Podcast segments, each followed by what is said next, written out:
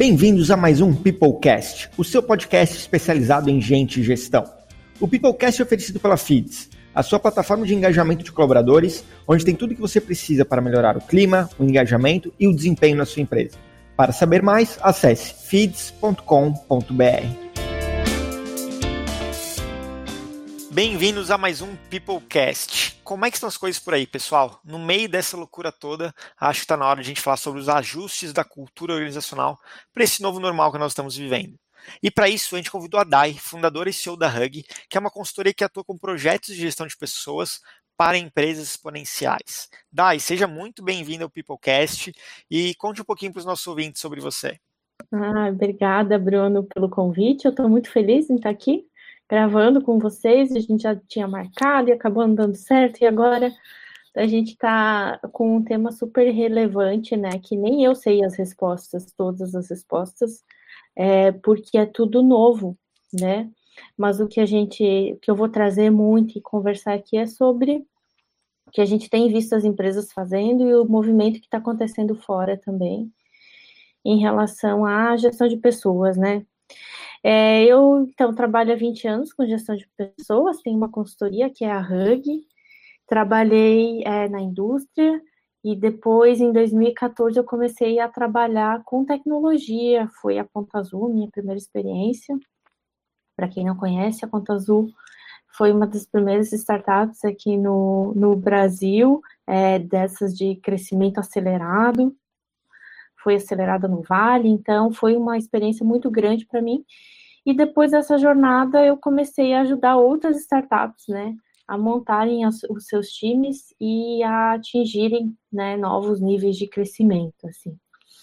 Então, hoje a gente está aqui para falar sobre o que seriam esses ajustes da cultura, né, para esse novo normal, mas a gente não pode esquecer que mesmo se não tivesse um novo normal, a cultura precisa de ajustes o tempo todo, né? Então... Excelente, Thay. Muito bom, a gente fica muito feliz de ter aqui também uma pessoa tão experiente aí na área de gestão de pessoas, em empresas, em startups, empresas de base tecnológica também. E a primeira pergunta para a gente começar o nosso, novo, nosso papo aqui é: o que, que é esse novo normal? Uhum. Bom, o que a gente tem visto, né, Bruno, e acho que você também, como CEO, é, corrobora com isso, né? é um no, no início assim muito medo, né? As pessoas com medo, medo em relação à sua saúde física, medo em relação à sua garantia de sobrevivência, o seu emprego, é, medo se como as coisas vão ser daqui para frente, né? Então medo em relação ao futuro. Eu acho que no início isso permeou muito a, eu diria início, março e abril, né? Que foram os meses mais tensos, porque é como se o, a pandemia chegou de uma hora para outra, assim, e caiu no nosso colo. E a gente precisou se ajustar muito rápido.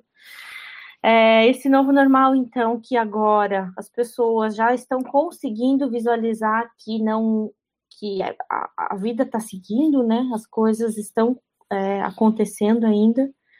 É, mas ao mesmo tempo também a gente precisou se isolar, e eu acho que isso de uma maneira é, geral tem trazido mais impacto do que o medo em si, né? Mas é você poder se reorganizar no seu trabalho, dentro de um ambiente que você come, dorme, enfim, que é a tua casa, aonde as empresas precisaram olhar agora para X ambientes de trabalho diferentes, ou seja, se eu tenho 60 funcionários, eu tenho 60 ambientes de trabalho completamente diferentes um do outro, né? Com uma estrutura, com equipamento, com iluminação, enfim. Então, um olhar bem, muito mais sistêmico, muito mais amplo também de, de das pessoas, né? E do seu ambiente de trabalho. Ao mesmo tempo, também muita informalidade, né? Se antes a gente já via que ah, não dava para separar trabalho de casa, hoje está muito claro isso do pessoal, né? Trabalho do que é pessoal. Hoje isso ficou mais em evidência, né? Então as pessoas também estão mais informais, assim, né? É engraçado porque eu conversando com as equipes, é, há um desafio também em relação a, a, a no sentido de é, quais são os nossos novos combinados, né? Porque antes a gente estava lá, todo mundo no mesmo espaço, a gente funcionava de um jeito. E agora a gente precisa também, nesse novo normal, realinhar os nossos combinados como time. Enfim, de maneira geral, acho que é um pouco do que a gente está vivendo nesses três meses, né, Bruno? São muitas... frente, tudo vai ser diferente também. São muitas mudanças, né, Dai? Então, é, a gente saiu do, do, escritório, porque a gente fala muito sobre home office, mas a questão não é só o home, o home office, né? É, é, uma maneira diferente de se trabalhar. É, tu está trabalhando em casa e tem problemas às vezes com família, filho, cachorro, tem um medo o medo da doença, o medo da morte, o medo de perder um parente. Então, é uma série de coisas é, que envolvem, né? Não é só não é só questão de não estar mais no escritório, estar em casa, mas sim são uma série de variáveis. E com uhum. certeza isso tem vários impactos dentro da organização sem dúvida nenhuma. Uhum. Falando de cultura, qual que é o impacto disso na cultura das empresas, do teu ponto de vista? Uhum. Uhum. Bom, como eu falei lá no início, né, e eu reforço, a cultura, ela precisa de ajustes, e é natural que nesse momento a gente consiga transpor os nossos apegos e reajustar essa cultura para esse novo normal, né? É, onde é uma cultura muito diversa, muito mais diversa, não, não só a diversidade pelas pessoas serem diferentes, mas porque o ambiente de trabalho agora de cada um é um, um outro momento. Tem empresas que nesse momento também estão mudando a sua estratégia de produtos, estão criando novos produtos, estão oferecendo isso gratuitamente. Acho que a FIT sabe o que é isso, o que é essa jornada, né?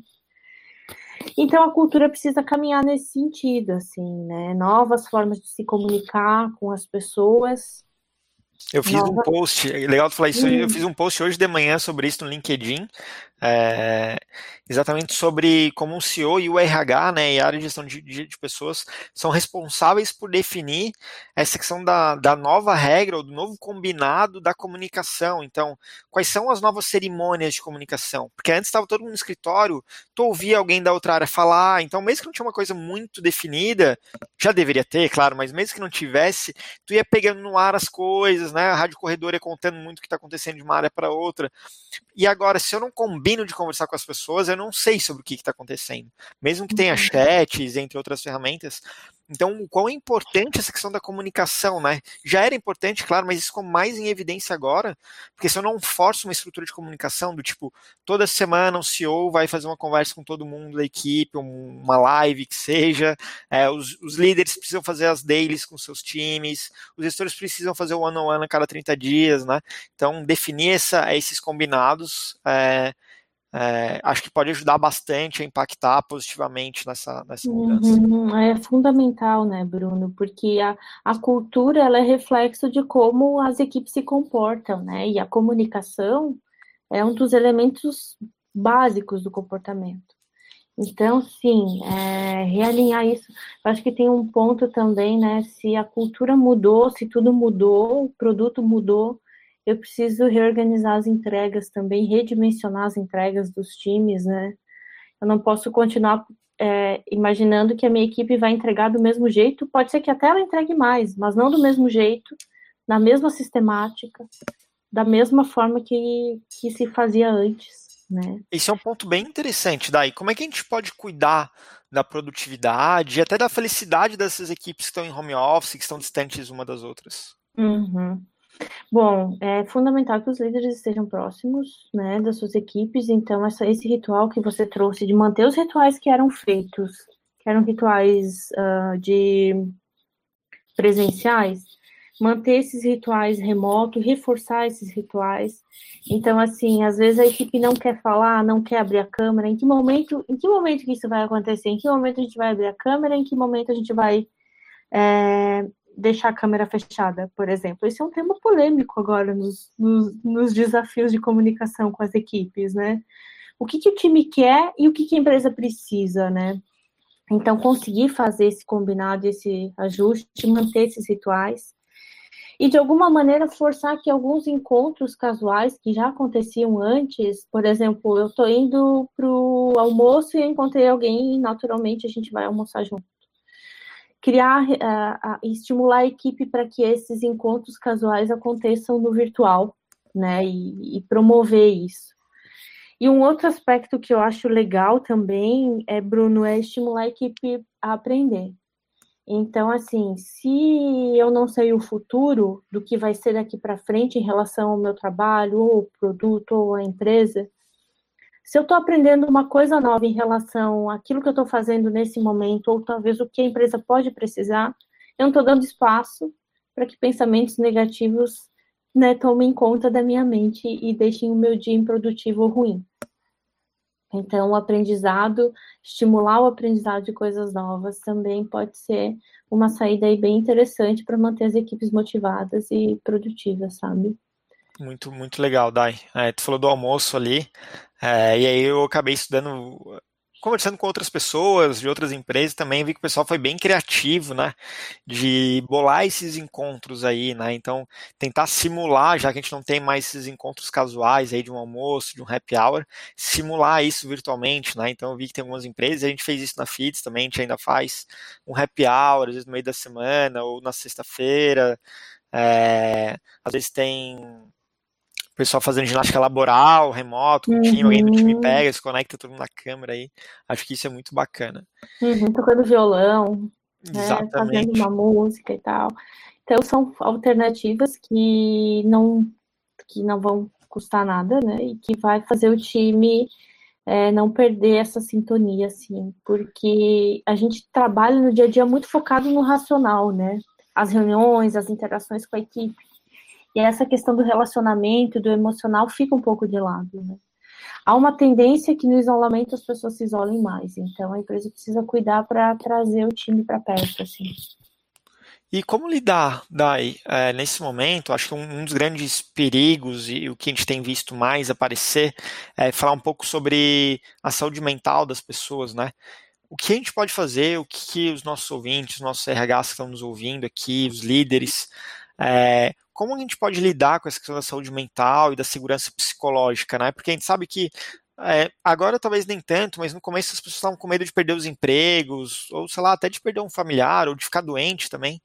É, mas dentro da, dentro da organização, né, acho que essa questão da segurança psicológica é muito importante para lidar com, com os desafios do dia a dia. Como é que a gente é. pode trabalhar em relação a isso? Tá, eu acho que o primeiro ponto é desmistificar que segurança psicológica é pegar as pessoas no colo, né? Então, não é isso. É a gente conseguir ser transparente e falar para as pessoas o que está acontecendo dentro do que é possível ser dito também, né? Eu acho que, ao mesmo tempo que se o CEO não tem algumas certezas do que vai acontecer e ele tem algumas coisas em mente, mas não tem claro isso, também não se deve comunicar se deve esperar, né? É, então, a segurança psicológica é você conseguir transmitir para as pessoas, dentro do que é possível, aquilo que está acontecendo na empresa, né? E para onde a empresa está caminhando, o que está, o que a empresa está olhando. Na, há duas semanas atrás, a gente fez um evento do Startup SC e fez uma enquete durante esse evento, né?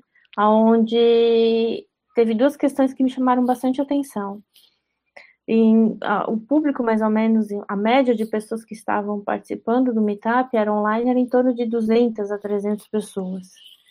E 80% das pessoas que responderam à enquete nesse dia disseram que a empresa foi transparente em relação ao que estava acontecendo. Então, assim, estava passando segurança psicológica para as pessoas. E também, ao mesmo tempo, ah, quando foi perguntado se essas empresas tinham demitido pessoas, 80% também, é uma média, assim, eu não lembro o número exato, dessas empresas passaram por demissões. Então, as coisas não estão relacionadas, ou seja, se eu sou uma empresa que é, não estou tendo problemas em relação à crise, é, mesmo assim eu estou oferecendo segurança psicológica para as pessoas, né? E do contrário também, não, a gente vai ter demissão e, e as pessoas estão entendendo que a empresa está sendo transparente e honesta com elas. Então, de novo, né, a segurança psicológica não é pegar no colo, mas é conseguir ser transparente dentro do possível. E a saúde mental das pessoas nesse momento é natural que está desajustada, né, de todas as pessoas, do CEO inclusive.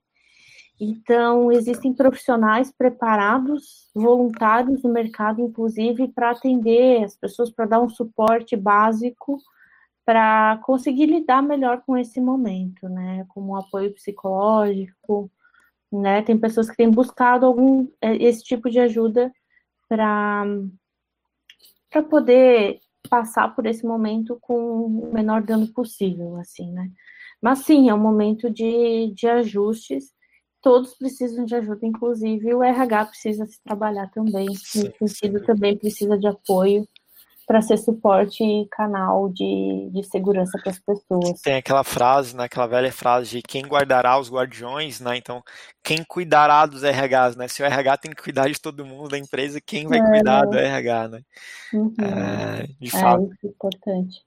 E, e a gente tem, claro, a gente tem visto uma mudança também dentro das organizações, que é, não é todo mundo que sabe trabalhar em casa, não é todo mundo que sabe se comunicar bem, que precisa agora na frente da câmera, porque é menos expressão e tudo mais. Tu vê que existe é, algumas competências para essas equipes, ou para esses indivíduos, né, para os colaboradores dentro da empresa, que são competências mais importantes nesse momento que a gente está vivendo, de mudança, de distanciamento social, de home office? Sim. Na prática, Bruno, a gente fala de comunicação, de é, flexibilidade, de empatia, de capacidade de criar e resolver problemas que antes a gente não resolvia. Mas na prática, o que as equipes, assim, interagindo com as equipes, como a gente é consultoria, a gente fala com outras empresas também, assim como vocês, a empatia é o que está em alta agora, que as pessoas estão pedindo, sabe? Entendo o meu momento, entenda, consiga me enxergar, consiga enxergar a mim como pessoa com o meu olhar e não com o teu olhar, né? Porque se eu consigo ser empático no entendimento deles, eu consigo ter uma boa comunicação, eu consigo ser mais produtivo, né? Então, de todas essas que você comentou e que eu entendo que são fundamentais, né? a empatia é o que as pessoas, que eu estou ouvindo das pessoas como a competência assim mais importante para esse momento, né? Muito legal. A gente tem falado também sobre é, a questão, acho que tu citou da flexibilidade, acho que é um ponto super importante, porque várias empresas que a gente conversou, daí, a gente teve que fazer, é, as empresas tiveram que fazer job rotations, né? Então, ah, o pessoal de vendas, vendas parou, mas meus clientes continuaram na base, pega a galera de vendas, joga para CS. Ah, mas marketing está precisando fazer um barulho. Pega o pessoal de vendas ou, ou o pessoal, alguém do time de produto, vai lá ajudar a marketing. Então, meio que a gente está num momento, a gente passou por uma fase nos últimos três meses de wartime, né?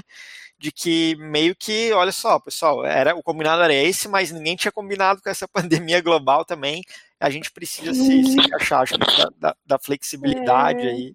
E, mas se eu não tenho empatia, percebe? Se eu não consigo me colocar no teu lugar como CEO, e entender que você precisa garantir com que esse negócio prospere ou não pare nesse momento, eu não vou conseguir ser flexível. Claro, sensacional. Eu preciso muito me colocar no lugar do outro para conseguir desenvolver as outras competências. Ser flexível, me ajustar, ter capacidade de resolver problemas rápidos, me comunicar com as pessoas, porque isso é importante para o negócio. Eu estou vestindo o óculos do negócio, sabe? E, e, e, realmente eu achava que eram mais, mas quando eu comecei a questionar as pessoas nos trabalhos de team building que a gente tem feito virtual, eles falaram: não, gente, é porque a empatia é a partir disso que tudo isso vai. que a Excelente. gente quer vai acontecer, né? Excelente ponto de vista, faz muito sentido. E Dai, tu que é, costuma lidar com várias uhum. empresas, aí, várias startups, é, várias empresas de alto crescimento, é, o que tu tem visto de ações um pouco mais práticas que elas estão fazendo, de organização, de processos e tudo mais, é, que tu acha que do teu ponto de vista está tá dando resultado para essas empresas nesse momento meio caótico? É, então, o que elas estão garantindo de fato é que tudo aquilo que de alguma maneira a gente fazia no presencial, a gente está conseguindo traduzir para o virtual. Então, desde o feedback one-on-one, -on -one, vamos pensar em processos, até como que eu vou mandar o presente de aniversário para o colaborador que não está nem aqui em Florianópolis, ou que agora ele, no, na pandemia, no isolamento social, ele voltou para a cidade dele, está trabalhando de lá. Né? Então eu vejo, é, claro que nem todas as empresas conseguem ter uma estrutura para ter alguém pensando nesse sentido, mas a ideia é garantir eu vejo que está sendo feito tudo aquilo que a gente fazia antes, que era no presencial, para o remoto. Né? Então, está precisando de muito mais tecnologia também, né? As, os RHs adquirindo plataformas que antes eles não usavam, que não era importante. Por exemplo, o onboarding eu fazia ele 100% presencial. Agora eu já estou vendo que eu não consigo mais, então eu preciso de um LMS para o meu onboarding, para eu garantir que eu estou treinando e capacitando as pessoas também. Então, vamos pensar que tem um olhar de processos, né? Em relacionamento, manter essa relação e em tecnologia também, né, Bruno? Vocês acham que devem ter sentido muito isso, se reflete positivo, né? Sim, a gente tomou um susto lá em março, acho que como todo mundo, mas para as empresas que têm esse viés de pessoas aí, é, a FIDS, e achavam que a FIDS era uma vitamina e não um remédio, né? Como a gente diz aí no, no jargão de negócios. A FIDS tornou-se remédio, então uhum. é, o nosso índice de engajamento aumentou, é, o número de clientes na base também aumentou. Então, as pessoas que entenderam que eu, já, já deveriam estar olhando para pessoas e poderiam usar tecnologia antes, agora passa a ser essencial, né? É bem legal. Tem um movimento no mundo nesses últimos três meses de que pessoas importam, né? Então, acho que a gente passou da fase de ficar justificando e mostrando com dados que isso é relevante, porque isso já está mais do que provado, né, Bruno? Exatamente, exatamente. Dai, é, muito obrigado é, pela tua presença aqui no Peoplecast. Muito feliz que depois Adorei. de tanto tempo a gente conseguiu se organizar, casar as agendas para fazer uhum. essa gravação.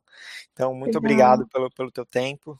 Obrigada a vocês pela parceria aí por todo, toda essa jornada aí que você parabéns, né, por que vocês estão construindo e, e levando mais qualidade de vida é, para as pessoas, mais relevância para os RHs, principalmente, e mais resultado na prática para os negócios. Muito obrigado. Pessoal, espero que tenham gostado desse episódio e até o próximo Peoplecast. Tchau, tchau.